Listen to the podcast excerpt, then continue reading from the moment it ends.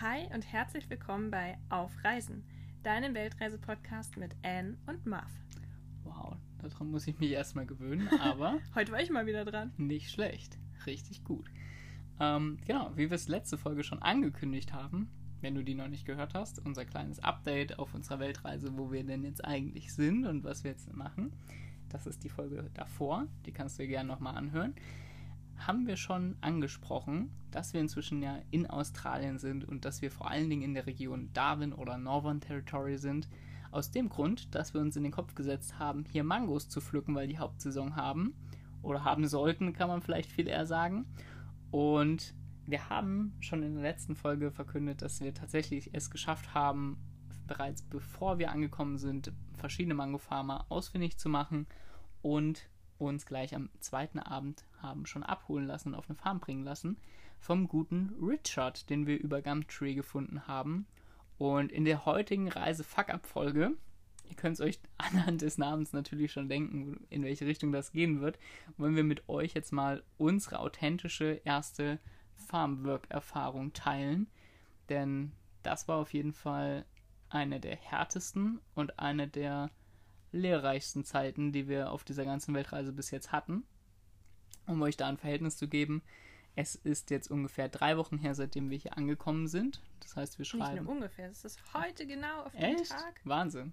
sind Ja, wir drei Wochen hier. Ja, und ähm, ja, wie gesagt, die ersten zwei Tage waren wir in Darwin, sind eigentlich nur gelandet, haben am nächsten Tag einige Organisationen äh, erledigen müssen, um praktisch auch arbeiten hier legal zu dürfen. Das heißt, ein Bankkonto, eine SIM-Karte, eine Textfile-Nummer beantragen und wurden dann gleich abgeholt.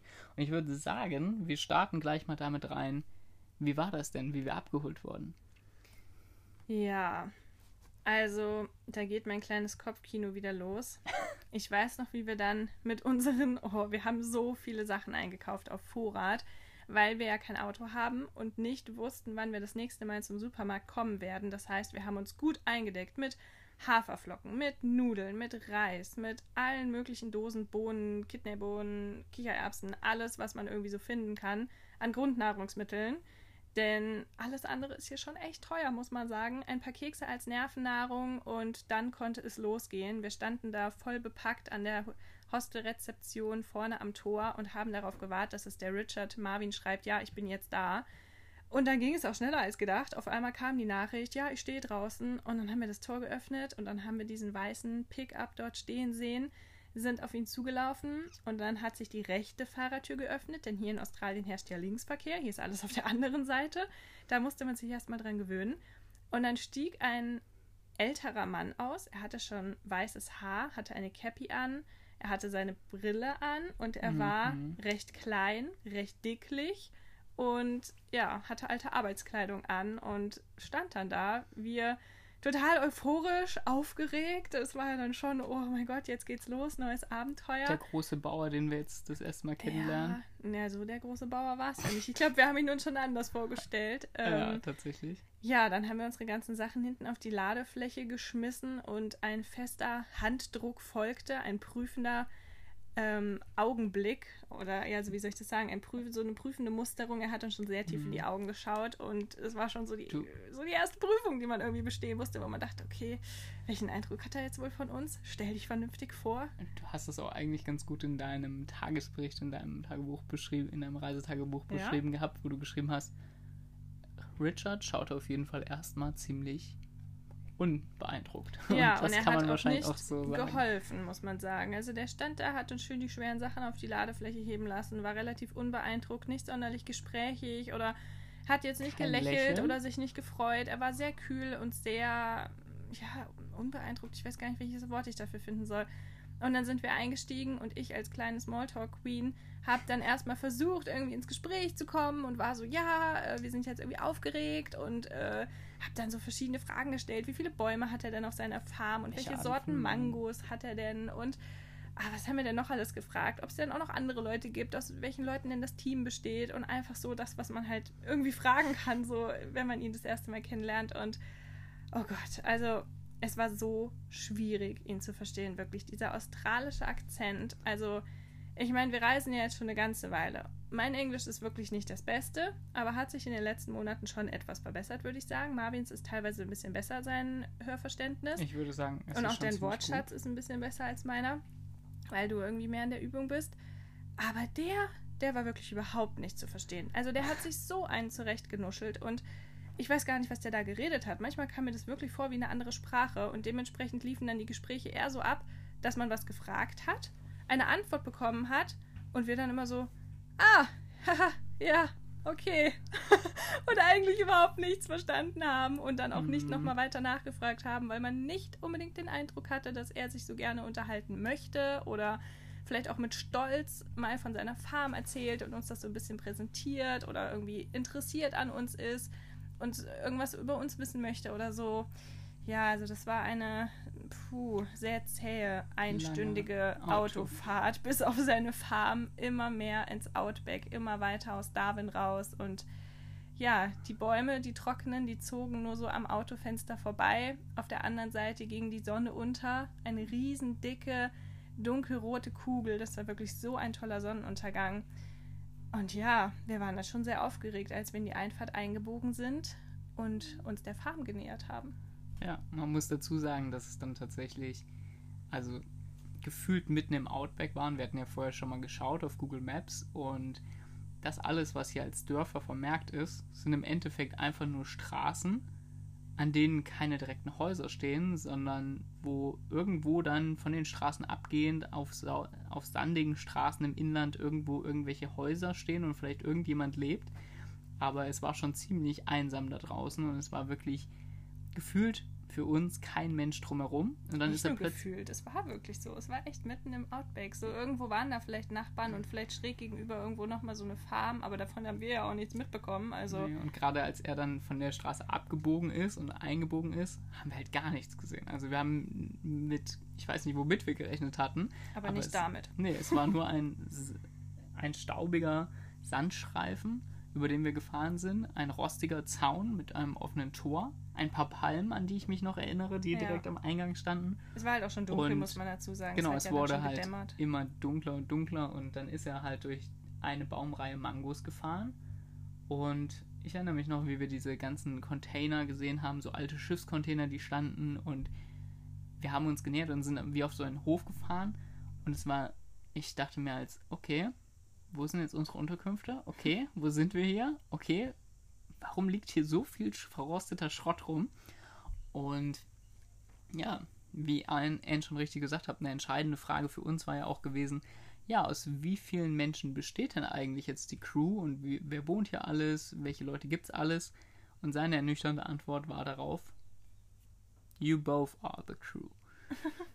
ähm, ja, und damit war das dann auch schon geklärt und so kamen wir da eben an im Dunkeln und es war eher wie eine große, ja, wie soll man sagen, Scheune ist das falsche Wort. Also ich habe das immer wie so ein beschrieben. Carport, ein riesig großes Ich habe das so beschrieben, dass das Ja. eine Scheune ist, nämlich eigentlich nicht das richtige Wort. Ich dachte auch mal wie eine Scheune, aber es ist eher auf so große Metallpfosten ähm, wurde ein großes Wellblechdach draufgelegt, das eigentlich nach allen Seiten hin offen ist. Und darunter befand sich eine Werkstatt, kann man gar nicht sagen, sondern ein Mix aus Werkstatt und riesigem Schrotthaufen. Wirklich, bestehend aus alten. Reifen, irgendwelchen Maschinen, irgendwelchen Regalen, wo was weiß ich, was für ein Schrott sich wirklich angesammelt hat. Alte, verrostete Haufen, ne? alte verrostete das ja. Schrauben und ja, haufenweise Kram einfach wirklich. Da hat kein Mensch mehr durchgeblickt. Wir standen da nur und dachten uns, was ist das hier? Und ich weiß noch, wie er dann so, ja, hier, ich führe euch mal rum und lief dann so los und okay, wir sind da so reingelaufen und dann gab es so eine offene Küche, Küche in Anführungszeichen, ähm, die irgendwie aus der einen Reihe Spülbecken bestand und aus der anderen Reihe, wo so Gaskochfelder draufgebaut waren. Alles sehr, sehr, sehr einfach, was an sich auch Und okay war. Wir haben nicht mit Luxus gerechnet, uns war schon klar, dass das einfache Lebensverhältnisse werden. Aber, Aber es war halt zusätzlich auch unfassbar dreckig.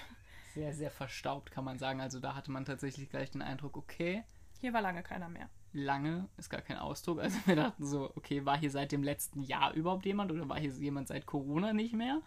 Das war schon Ja, crazy. also er hat uns dann rumgeführt und die Bäder befanden sich dann auch in einem Container und ja, wie soll ich das beschreiben? Da müsste ich, glaube ich, eher mal Fotos hochladen. Mm, wir sagen mal so, in den Duschen lag überall Mäusekacke.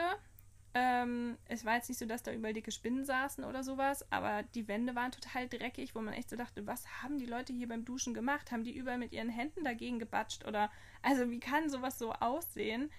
Ja, die Küchenschränke, die haben wir dann auch mal aufgemacht und das war auch ein riesiger Haufen Dreck. an Töpfen gemischt mit irgendwelchen Tupperdosen. Irgendwo dazwischen befand sich dann vielleicht nochmal eine Gabel, aber alles ein riesiger Haufen, verstaubt und auch wieder voller Mäusekacke. Es war einfach nur eklig. Draußen standen verrostete Töpfe auf den Spülbecken. Ja. Es standen große Wasserbehälter, die wahrscheinlich auch seit einem Jahr gefühlt nicht mehr geleert wurden und wo sich dieses alte abgestandene Wasser drin schon verfärbt hatte. Also wenn ich jetzt so drüber nachdenke, wundert es mich, dass wir in dem Moment nicht irgendwie noch viel schockierter waren. Weil ich glaube, wir waren einfach noch so aufgeregt und so Und euphorisch und, fertig. so voller Motivation und dachten uns so, ja, das wird schon. Und man hat das alles so gesehen und dachte sich zwar schon so, okay, wo sind wir hier gelandet? Aber auf der anderen Seite konntest du das natürlich vor ihm auch nicht so zeigen. Wenn dich der Chef da durchführt, muss man so, ach ja, okay, super, das sind die Bäder. Ja, toll. Mhm. Schön, hier ist unser Zimmer. Ach ja, toll. Ja, das Zimmer war die. das oh, Zimmer, das oh, war dann noch die heftig. Krönung des Ganzen. Genau, also erstmal muss man vielleicht sagen, wir gingen ein paar Treppenstufen hoch und anschließend an diese große offene Küche, in Anführungszeichen, war dann, äh, waren verschiedene Das Wohncontainerchen. Wohnzimmer, in Anführungszeichen, würde ich jetzt an der Stelle sagen. Noch mehr Anführungszeichen als die Küche. Genau, denn hier hat Richard es tatsächlich geschafft, jedes einzelne, also es gab übrigens sechs Kühlschränke, ja, nur um euch mal so ein Verhältnis dazu zu geben, der Mann ist doch ein kleiner Messi, und er hat es geschafft, alle seine ausrangierten Sofa, Sessel, ich weiß nicht, Gartenmöbel, alles, was dieser Mensch jemals in seinem Leben besessen hat, in diesem Wohnzimmer übereinander zu stapeln. Und Es sah einfach auch wieder aus wie ein Schrotthaufen. Es sah aus wie ein würde man, Sperrmüllhaufen. ja, genau, als würde man Ja. Sperrmüll gerade irgendwie auf seinem Grundstück veranstalten. also lasst euch die Bilder Ähm. auf jeden Fall nicht auf Instagram entgehen, die Anne zu diesem Beitrag posten wird. Wirklich, es Das war müsst ihr einfach, gesehen haben. Es war wirklich irgendwie einfach krass. Und dann sind wir ihm hinterhergelaufen und er meint so, ja, ihr könnt euch ein Zimmer aussuchen hier von den ganzen Türen, die man da nur gesehen hat. Und man wusste ja nicht, was wird wohl dahinter auf uns warten. Was lauert dort? Die Kammer des Schreckens, Ja. wie wir es dann auch getauft haben. Und dann hat er zwei Türen aufgemacht. In das erste Zimmer habe ich gar nicht reingeschaut. Das hat aber so gemüffelt, wir sind als dann- diese Tür aufging, wir sind wir dann gleich, gleich- zurückgegangen sind. Ja, wir sind dann gleich eins weitergegangen und dann hat er uns da hineingelassen und es war, es war winzig. Es war ein unfassbar ekeliger Geruch, wie Marvin gerade schon gesagt hat. Es hat einen wirklich so umgehauen. Oh, da musste ich echt die Luft anhalten und dachte, was ist das denn bitte? Es hat gerochen wie, ich weiß gar nicht, wie ich das beschreiben kann. Ähm, nicht, dass ich das schon mal erlebt hätte, aber so stelle ich es mir vor, wenn man bei ganz, ganz alten Leuten in die Wohnung geht und die ganz alte Möbel haben, so wirklich altes Holz, einen alten Teppich und da jahrelang schon nicht mehr gelüftet wurde. Also so richtig muffig und einfach oll. So hat es da gerochen. Und wir dachten uns, okay, hier müssen wir jetzt schlafen. Die Matratzen waren total versifft.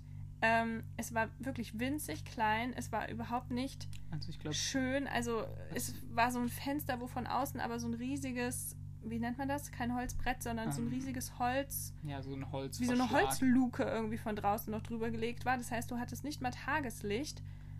Der Boden, das war noch so, so Fetzen von irgendeinem, Vinylbelag, ja, der aber komplett abgerissen war. Man konnte Also- praktisch nur die, auf dem Holzboden oder auf dem Vinylbelag stehen. puh, das war schon wirklich. Und, das Wichtigste hast du vergessen, zwei Stockbetten in diesem vielleicht 10 bis 11 Quadratmeter großen Zimmer, Ja, die das Zimmer natürlich dann komplett auch ausgefüllt haben. da war nicht viel Platz. Wir haben gerade so unsere Rucksäcke dahinstellen können. In der einen Ecke stand hinter dem einen Hoch, Hochbett noch ein, so ein Plastiktisch.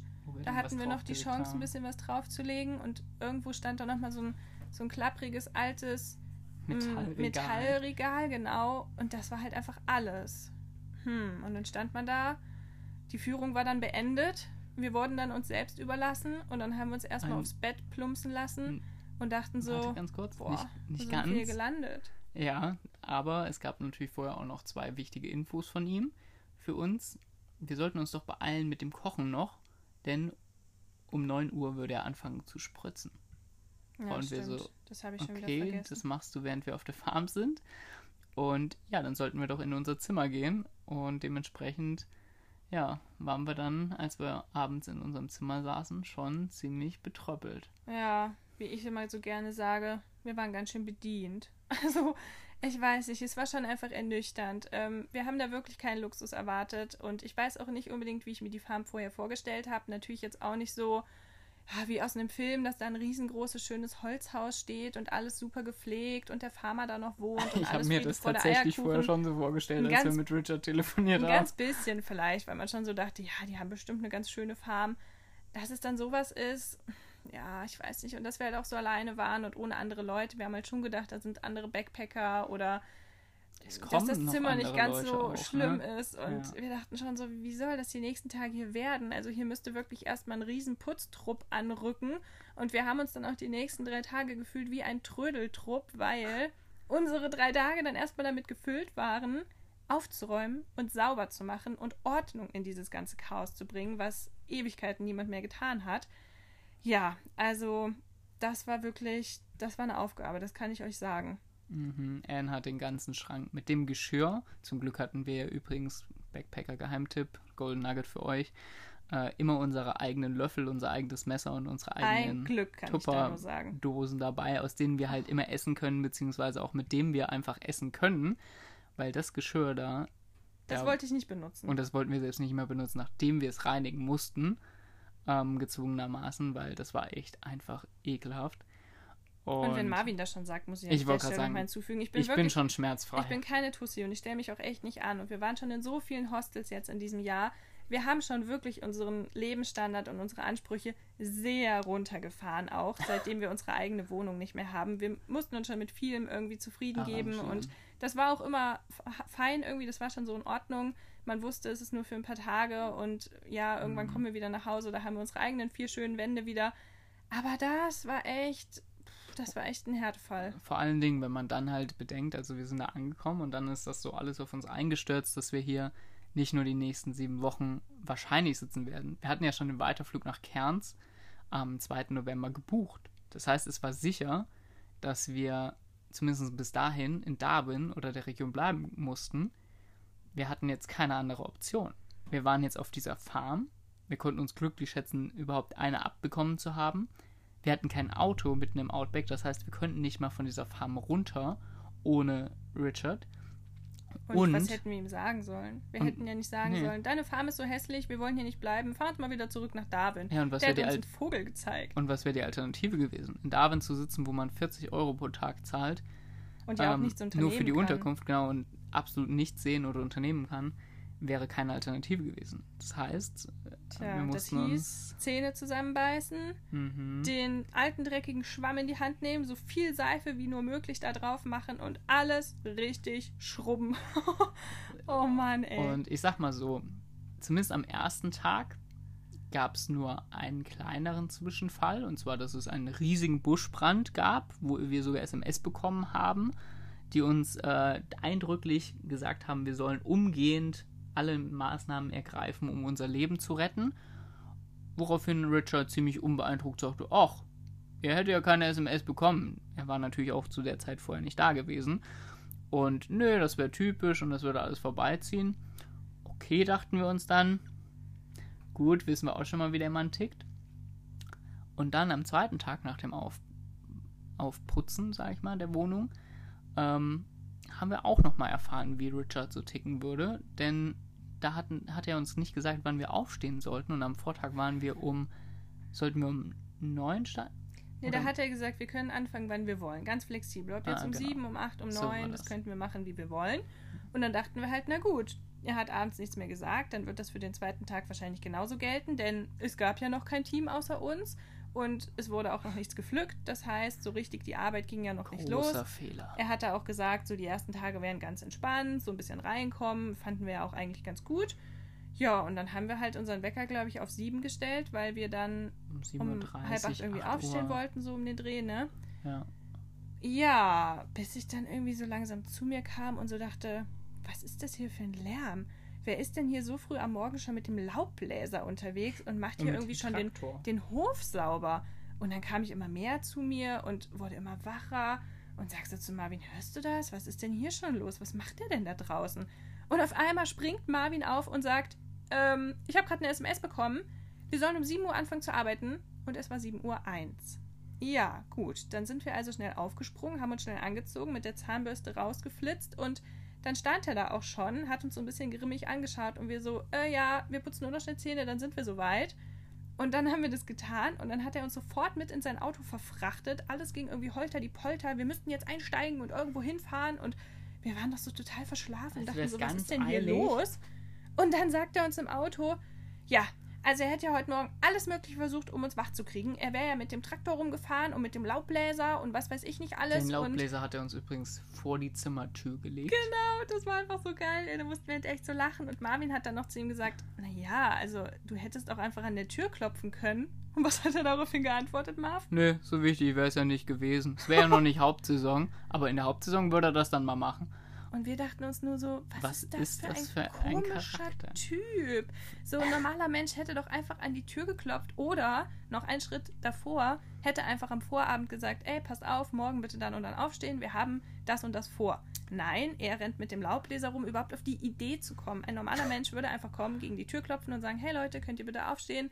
Wäre gar kein Ding gewesen. Aber auf so eine Art und Weise, sich so einen Aufwand zu machen und dann zu sagen, ach, so wichtig war es nicht. Naja, Ja. also wichtig genug, um so einen Aufwand zu betreiben. Zumal, zumal man ja auch dann sagen muss, sein wichtiger Termin, wo wir dann hingeeilt sind, war, dass wir bei ihm zu Hause in seinem privaten Haus, das übrigens genauso eine Messi-Bude war und rundum der Garten voller Schrott lag, aus einem weiteren Schiffscontainer, der auch zugeschrottet war mit jeder Menge Sperrmüll, ein noch älteres Sofa rausbuxieren mussten und dann auf die Ladefläche oder auf den Anhänger von einem Land Cruiser Toyota verfrachten mussten, mit dem wir dann wieder, also was schon an sich so ein schrottiges Auto war, der war locker aus den 80ern oder sowas, mit dem wir dann wiederum zurückfahren sollten zur Farm und das dann ausladen sollten, um dann wieder anzufangen zu putzen, beziehungsweise auszurangieren, was nicht mehr gebraucht wurde. Zum Glück kann ich da nur sagen, weil wir haben diese Sachen aufgeladen und ich habe so zu Marvin gesagt, wo soll dieser ganze Krempel noch hin? Wir haben Ja. doch schon so viel Schrott auf der Farm, wir können nicht noch mehr gebrauchen, man müsste eigentlich mal was aussortieren. Ja, und zum Glück hat er das dann auch selbst eingesehen, denn er hat uns dann die Anweisung gegeben, wir sollten doch das Wohnzimmer wieder Wohn- bewohnbar machen oder wohnlich gestalten, genau. Und da dachten wir so, ja, das ist auch ganz dringend nötig. Ja, Und das war dann eigentlich ja, die Aufgabe für den restlichen Tag für uns beide, ne? dass wir Ja. da gesaugt, gekehrt haben, Staub gewischt haben, die Ventilatoren auch dann gesäubert haben. ich habe es dann noch zum, zur Schrotthalde gefahren, tatsächlich den ganzen Müll ja, inklusive. uns sind Fledermäuse entgegengeflattert gekommen. Wir haben Sofas dann darum irgendwie über den Boden geschliffen, aus der dann alte Verpackungen rauskamen, die und irgendeine Maus Tiere. die irgendeine Maus mal gefuttert hat und dann lag der ganze Teppich voll mit diesen kleinen Krümeln. Oh, also es war echt. Und das alles bei 40 Grad, muss man noch dazu sagen. Das war echt ein Spaß, das kann ich sagen. Aber es hat wenigstens schon mal nicht mehr nebenan auf dem Grundstück gebrannt. Das war auf jeden Fall schon mal an Ja. dem Tag eine, ich sag mal, Erleichterung. Die ja. Sorge hatten wir zum Glück dann schon mal nicht mehr. Ah, also es war, es war interessant, würde ich Sagen ein Die ersten Tage waren, Start. ja, waren turbulent, genau. Aber es hat uns eigentlich schon relativ frühen Einblick gegeben da rein, wie Richard so tickte. Und ich glaube, das ist ja allerdings auch so ein, also zum Teil auf jeden Fall auch die Mentalität, weil Darwin eben schon eine sehr abgeschiedene Region in Australien ist und man könnte sagen, das ist schon, das sind schon alles ziemliche Landeier hier. Ne? Also das ist schon so eine sehr, sehr, ohne da jemanden vor den Kopf treten zu wollen, eine sehr bäuerliche Mentalität, die man haben muss, um hier zu wohnen. Und die nächsten Tage ging es praktisch auch genau in diesem Atemzug weiter, beziehungsweise ging es für mich weiter, Ja, denn für denn Anne gab es dann plötzlich auf einmal, obwohl er uns vorher ja zugesagt hatte, dass es hier sieben Wochen am Stück, zehn Stunden am Tag Arbeit geben würde, weshalb wir uns ja auch überhaupt erst dafür entschieden haben, gab es erstmal gar keine Arbeit mehr. Ja, denn ich wurde dann einfach in drei Tage Zwangspause geschickt. Und ich muss echt sagen, diese drei Tage, da mag man sich jetzt vielleicht denken, ach, ist doch nicht so schlimm und ist doch super, dann hat man ein bisschen frei und kann ein bisschen was für sich machen. Ja, unter gewissen Umständen wäre das wahrscheinlich auch so gewesen, wenn wir schöne Aufenthaltsräume gehabt hätten, es nicht 40 Grad Außentemperatur gehabt hätte und wenn wir halt auch Internet gehabt hätten, sodass ich mich irgendwie hätte beschäftigen können. Aber das war halt alles nicht der Fall. Und diese drei Tage waren wirklich für mich, oh, wie soll ich das beschreiben? Eine mentale Zerreißprobe, wirklich. Also ich habe da das eine oder andere Mal geweint. Ich hatte da echt mit mir zu kämpfen. Man war so abgeschieden von der Welt. Ich habe mehrmals echt mich gefragt, wieso um Himmels Willen tun wir das hier eigentlich? Man hat sich so abgeschieden von der Außenwelt gefühlt. Draußen zog das Leben an einem vorbei. Ich konnte da einfach nichts tun. Dieses ganze Umfeld hat mich richtig runtergezogen. Das Knastzimmer. Ja, es war einfach heiß in diesem winzigen Zimmer. Ohne Tageslicht hat man sich wirklich echt gefühlt wie im Gefängnis irgendwie. Ich weiß, das ist jetzt übertrieben und vielleicht, ja, so als Außenstehender kann man das nicht so nachvollziehen, aber in dem Moment kam es mir wirklich so vor und die Stunden vergingen halt auch einfach nicht. Der Tag hat sich gezogen wie Kaugummi, wenn man den ganzen Tag ja nichts zu tun hat und nichts machen kann. Ähm, und das dann drei Tage hintereinander, also, boah, das war echt nicht einfach und ich wäre wirklich am liebsten gegangen, wenn wir die Wahl gehabt hätten. Also, ja, das war einfach echt eine schwierige Phase. Und ich war dann sehr froh, als es dann endlich hieß, auch für mich gibt es wieder Arbeit. Und dann ging es auch eigentlich richtig los. Denn in der Zwischenzeit waren noch mehrere Männer von den Vanuatu-Inseln bei uns eingezogen. Wir haben also endlich Gesellschaft bekommen, wenn auch keine Backpacker, was wir uns natürlich mehr gewünscht hätten.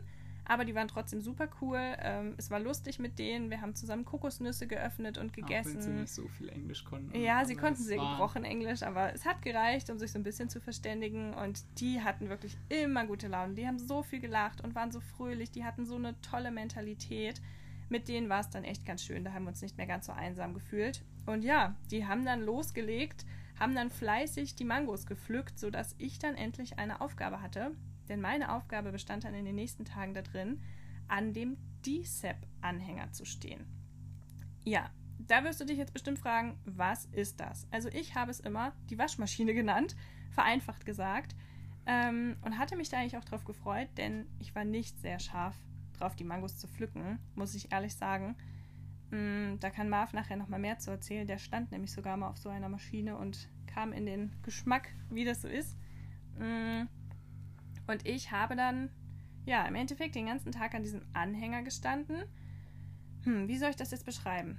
Also die Männer haben die Mangos gepflückt, haben die in so eine recht kleine orangene Box reingelegt, wirklich bis oben hin gefüllt und so eine kleine Box hat dann aber am Ende zwischen 15 und 20 Kilo gewogen, also nicht gerade leicht.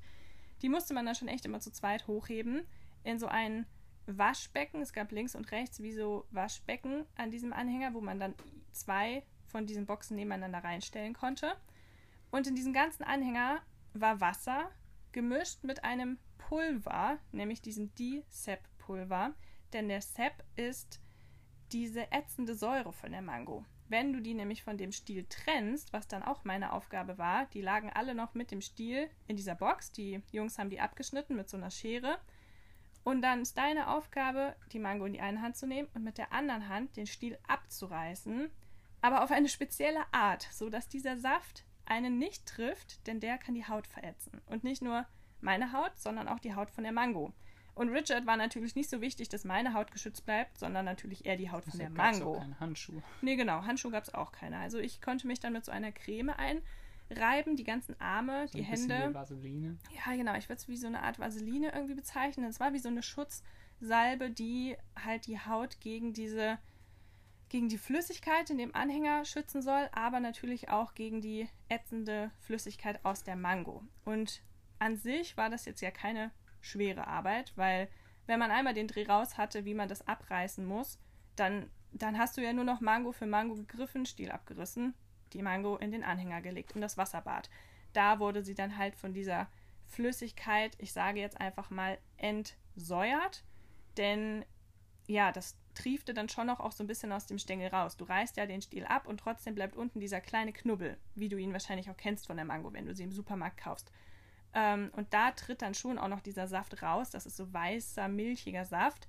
Und der wurde dann halt in diesem Wasserbad, ja, wie soll ich das sagen? So genau weiß ich das im Endeffekt auch nicht. Aber sie wurde halt einfach so gewaschen und ich denke mal, Das diese Chemie hat einfach, genauso diese Lauge dieser Chemie hat dafür gesorgt, dass das einfach halt aufhört und dass ihr dann frisch gebadet hinten über so ein kleines Fließband in so einen riesigen, großen Bin. Bin hieß das. Das ja, war wie so eine riesige große Plastik, Box. Transportbox. Box kann man gar nicht sagen, Transportbox, ja, Ja, es war schon echt ein Riesending. Im Endeffekt die Transportboxen, mit denen die Farmer dann die Mangos zu den Verpackstationen Ja. transportieren. da ist die dann halt reingefallen und dann musste man halt immer gucken, dass es da keinen Stau gibt, die schön da drin sortieren und da haben schon wirklich viele von diesen orangenen Boxen reingepasst und irgendwann hat man den dann, wenn er voll war, im Schatten eines Baumes platziert. Um euch ein Verhältnis zu geben, ein Bin entspricht circa 400 bis 450 Kilo, habe ich Ja, gelernt. also das war schon einiges, je nachdem wie groß die Mangos sind, die waren unterschiedlich groß.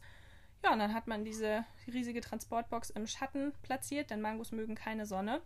Und dann ging es weiter. Dann wurde die nächste riesige Transportbox hinten aufgeladen und dann ist man weitergefahren und die nächsten Boxen wurden ähm, behandelt. Also da habe ich dann wieder die Stiele abgerissen und so ging das den ganzen Tag, viele, viele Stunden. Und das war dann meine Aufgabe bei der brütenden 40 Hitze. Grad Hitze. Nochmal dazu gesagt, in langer Kleidung, denn man musste sich schützen. Es gab da Bremsen.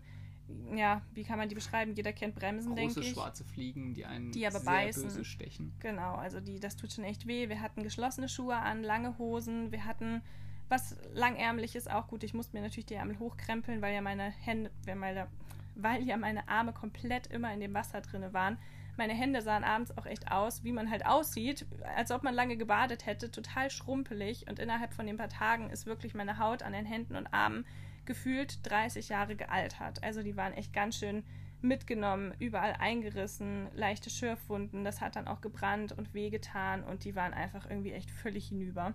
Und leider habe ich auch einmal, weil ich nicht richtig aufgepasst habe, ein bisschen was von dieser Mangosäure abbekommen und ja, da bin ich dann mal in den Genuss gekommen, wie das ist, wenn die Haut verätzt wird. Es war jetzt nicht mega dramatisch, es war auch zum Glück nicht so viel und die Haut verfärbt sich dann in so ein dunkelorange-braun.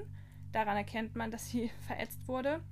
Und das hat dann ein paar Tage gedauert und diese Hautstellen haben sich dann einfach wie abgeschält und dann ist das abgefallen, dann war es auch okay. Dazu muss man sagen, du hattest da ja tatsächlich Glück, weil du dich auch an die Technik gehalten hast von Richard Ja. ähm, und den Sepp halt nicht abbekommen hast. Das ist tatsächlich eine richtige Krankheit, die sich da entwickeln kann. Das nennt sich nämlich Mango Rash und das kriegen ganz viele Backpacker. Und es geht so weit, wenn du das öfter auf die Haut kriegst, dass du dann richtigen, ja, wie soll Ja, man ist wie das so ein nennen? Ausschlag, aber echt ein heftiger. Also der Das ist verätzt wirklich so schlimm ja. die Haut, dass das alles aufplatzt und wirklich große offene Wunden gibt. Und du kannst ja dann auch damit nicht mehr ins Wasser, weil das brennt ja dann auch wirklich alles. Und ähm, ja, es gibt da auch Salbe dagegen, die man sich drauf machen kann. Und ich habe vorher im Internet bei der Recherche Bilder gesehen auf Blogs, wo Backpacker das erzählt haben von ihrer Farmarbeit auf einer Mango-Farm. Und ich habe echt mich erschrocken. Ich habe zu Mami gesagt, oh, wenn uns das passiert, ich habe echt Panik bekommen. Ich habe gesagt, ich will auf gar keinen Fall, dass uns sowas irgendwie passiert, weil im schlimmsten Fall kannst du dann nicht mehr weiterarbeiten, weil da halt deine Hände so schmerzen, dass das halt nicht mehr geht. Und das wäre dann wirklich unser K.O.-Kriterium gewesen. Was hätten wir dann getan? Dann wäre unser ganzes Projekt Arbeiten in Australien gecancelt gewesen. Ja, aber ich war sehr froh, dass es mich nicht so schlimm erwischt hat, dass es nur dieses bisschen war. Und naja, so kann ich wenigstens mitreden und kann sagen, ich hatte es auch mal. So, hier ist Marvin nochmal ganz kurz aus dem Off. Ich bin gerade dabei, die Folge zu schneiden und tatsächlich äh, sind wir mit den 60 Minuten jetzt schon ein bisschen über unsere normale Folgenlänge drüber hinweggeschossen und um es dir einfach ein bisschen einfacher zu machen, die Folgen auch angenehm zu hören, beispielsweise auf der Zugfahrt, auf dem Autofahrt oder wo auch immer in irgendeinem freien Zeitraum, ähm, dachten wir, wir packen jetzt diese Folge in zwei. Das bedeutet, nicht wundern, dass jetzt ein bisschen abrupter Abschluss kommt. Ähm, Hälfte Nummer zwei folgt demnächst und dementsprechend ähm, kannst du schon mal gespannt sein. Und wenn du wissen willst, wie es weiterging und wo wir jetzt sind, dann hör auf jeden Fall in die nächste Podcast-Episode rein, um das zu erfahren. Teil 2 Farmwork in Australien. Bis dahin, ciao.